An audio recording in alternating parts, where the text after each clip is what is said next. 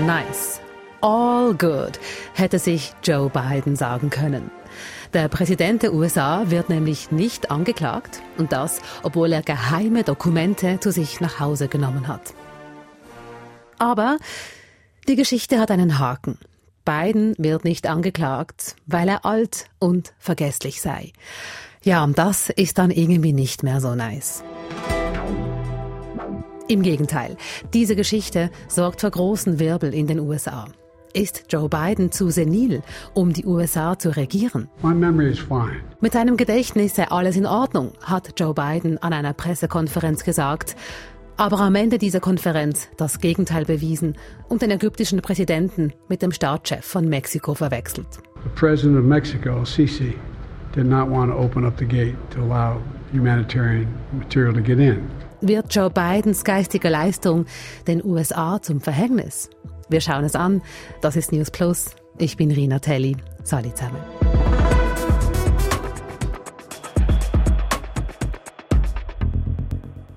Also, wenn ich das Foto anschaue, das im Netz kursiert, dann erinnert es mich an meine Grümpelkammer. In einem Regal hat's Körbe und Töpfe und noch mehr Plunder. Eine Leiter steht herum. Und dann ist da diese ramponierte Kartonschachtel mit Dokumenten drin. Und diese Kartonschachtel macht einen Unterschied, denn spätestens jetzt ist klar, dass es eben nicht die Grümpelkammer von Normalos wie euch oder mir ist, sondern die Grümpelkammer von US-Präsident Joe Biden. Vor etwa einem Jahr sind vertrauliche Dokumente aufgetaucht, unter anderem in der Garage von Joe Bidens Haus.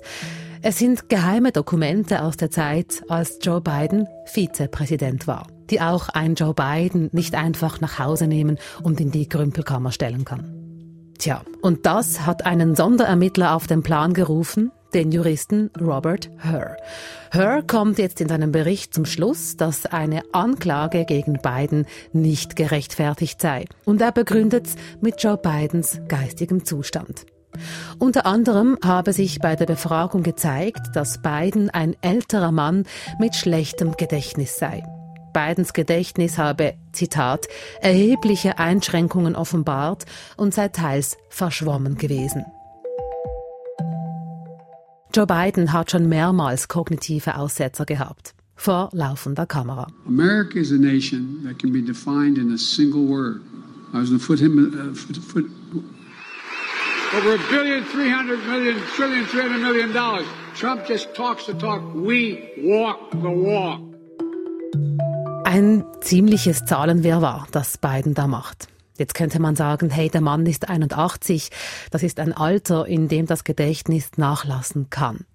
Das Problem ist aber, dass er eben kein Normalo ist. Es ist nicht der alte Mann von nebenan, der nicht mehr Auto fahren sollte. Es ist der Präsident der USA und somit einer der mächtigsten Menschen der Welt. Ist er zu senil, um Präsident zu sein? Das habe ich Melinda Crane gefragt. Guten Tag, hier ist Melinda Crane. Melinda Crane ist Journalistin. Sie lebt in Deutschland und berichtet dort über die USA. Sie ist eine langjährige Beobachterin und Kommentatorin der US-Politik. Was denken Sie, was ist dran an den Vorwürfen? Man sieht, dass Joe Biden tatsächlich immer wieder Menschen verwechselt und auch Termine vergisst oder einfach Fehler macht. Zum Beispiel, er hat neulich gesagt auf einer Wahlkampfveranstaltung, dass er in 2021 mit Helmut Kohl gesprochen habe, aber Helmut Kohl ist gestorben in 2017. Er hat auch in den letzten paar Tagen den ägyptischen Präsidenten mit dem mexikanischen verwechselt. Allerdings muss ich sagen, solche Verwechslungen macht auch Donald Trump, der nicht wesentlich jünger ist, drei Jahre als Joe Biden. Insofern, beide sind ältere Herren, beide haben bestimmte äh, Gedächtnisschwächen. Von daher ist das vielleicht zu erwarten, wenn einem Ende 70er gegen einen Anfang 80er kandidiert. Joe Biden ist nicht allein. Es gibt noch mehr sehr alte Leute in der US-Politik. Darüber reden wir gleich. Bleiben wir aber zuerst noch bei Joe Biden. Ist er zu senil, um die USA zu regieren? Joe Biden hat bisher einen sehr guten Job gemacht. Er hat mehr geleistet als die anderen Präsidenten der Demokratischen Partei wirklich seit 20 Jahren. Gerade sowas wie der Inflation Reduction Act, dass er es geschafft hat, er und seine Regierung die Inflation runterzubringen und trotzdem ganz starke Beschäftigung und Löhne. Und von daher, wenn Joe Biden sagt, er sei ein guter Präsident und er habe sehr viel für das Land getan. Das stimmt. Und das, obwohl er da schon 78 war, als er gewählt wurde. Joe Biden habe also einiges geleistet. Es gäbe aber ein Aber, ein ziemlich deutliches Aber. Ich hätte mir aber persönlich gewünscht, dass er Anfang seiner Präsidentschaft, Anfang 2021, gesagt hätte, er würde nicht nochmal kandidieren, sondern würde nur für eine Amtszeit bleiben. Und in dieser Amtszeit würde er umso mehr bewirken können, weil er sich nicht nochmal aufstellt. Es ist nämlich immer so, dass man sonst, äh, wenn man handelt als Präsident, bedenken muss, wen man alles vergrault durch die Gesetze, die man äh, verabschiedet. Und in diesem Fall hätte er eine deutlich freiere Hand gehabt, wenn er gesagt hätte, er würde nur für eine Amtszeit regieren. Hat er aber nicht getan. Vielleicht würde Joe Biden anderen und sich selbst einen Gefallen machen, wenn er das Zepter weitergibt. Biden möchte aber weitermachen. Zu den Vorwürfen sagt er, ja, er sei ein wohlwollender älterer Herr, aber er wisse zur Hölle, was er tue. I'm well-meaning and I'm an elderly man and I know what the hell I'm doing. I've been president and I put this country back on its feet. Man habe ihn über fünf Stunden lang befragt, am Tag, nachdem der Krieg im Nahen Osten ausbrach und er mit einer internationalen Krise beschäftigt gewesen sei. Simple truth is I sat for a five-hour interview over two days of events, going back 40 years. At the same time I was managing international crisis. Biden zeigt sich also ready für Runde zwei für eine zweite Amtszeit. So why does it have to be you now? What, what is your answer to that question? qualified person in this country to be president of the United States and finish the job I started. Er sei am besten qualifiziert, um Präsident der USA zu sein. Und er wolle den Job zu Ende bringen, den er angefangen habe. Nach über einem halben Jahrhundert in der amerikanischen Politik kandidiert der 81-jährige Joe Biden für eine zweite Amtszeit gegen einen 77 Jahre alten Donald Trump.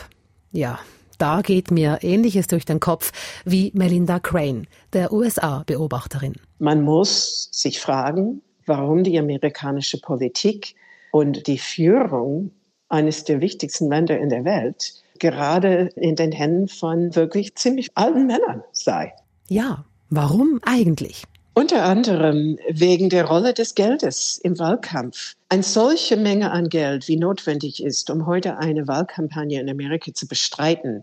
Diese Summen, ich rede hier von zum Beispiel eine Milliarde Dollar für jeden der beiden Kandidaten in diesem Wahlkampf. Das kann man nur zusammenbringen, wenn man sehr lange schon dabei ist, wenn man ein sehr starkes Netzwerk an politischen Stiftern, Gebern und so weiter hat. Und das spielt wirklich eine erhebliche Rolle. Geld regiert. Wenn ich Melinda Crane zuhöre, habe ich nicht den Eindruck, dass in so einem System mehr Platz gemacht werden könnte für jüngere Köpfe.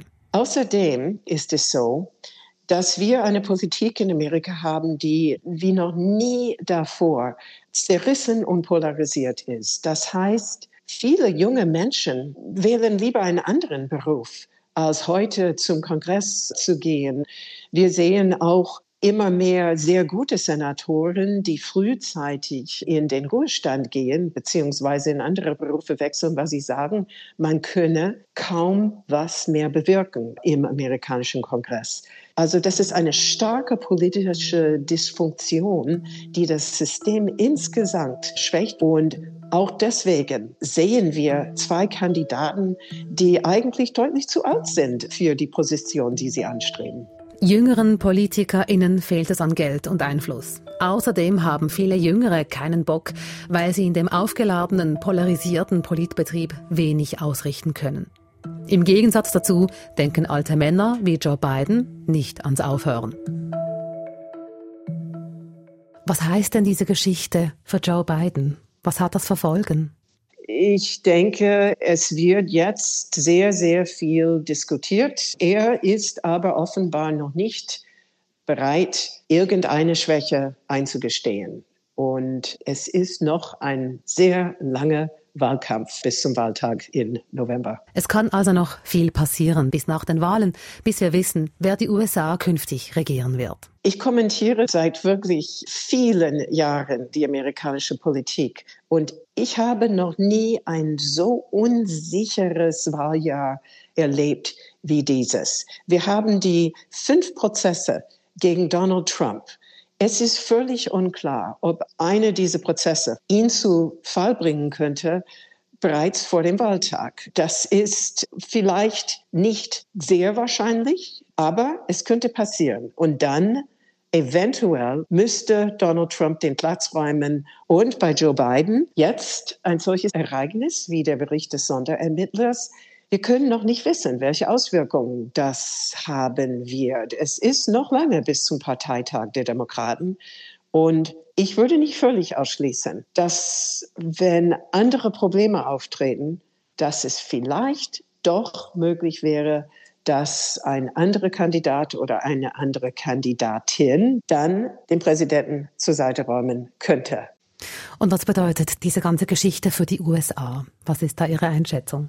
Wir haben es mit einer absolut brisante geopolitischen Zeit zu tun. Wie Sie wissen, ist die amerikanische Hilfe für Ukraine im Moment blockiert, genau durch die Polarisierung im Kongress kommt das Hilfspaket, das Joe Biden durchsetzen wollte, bisher nicht durch.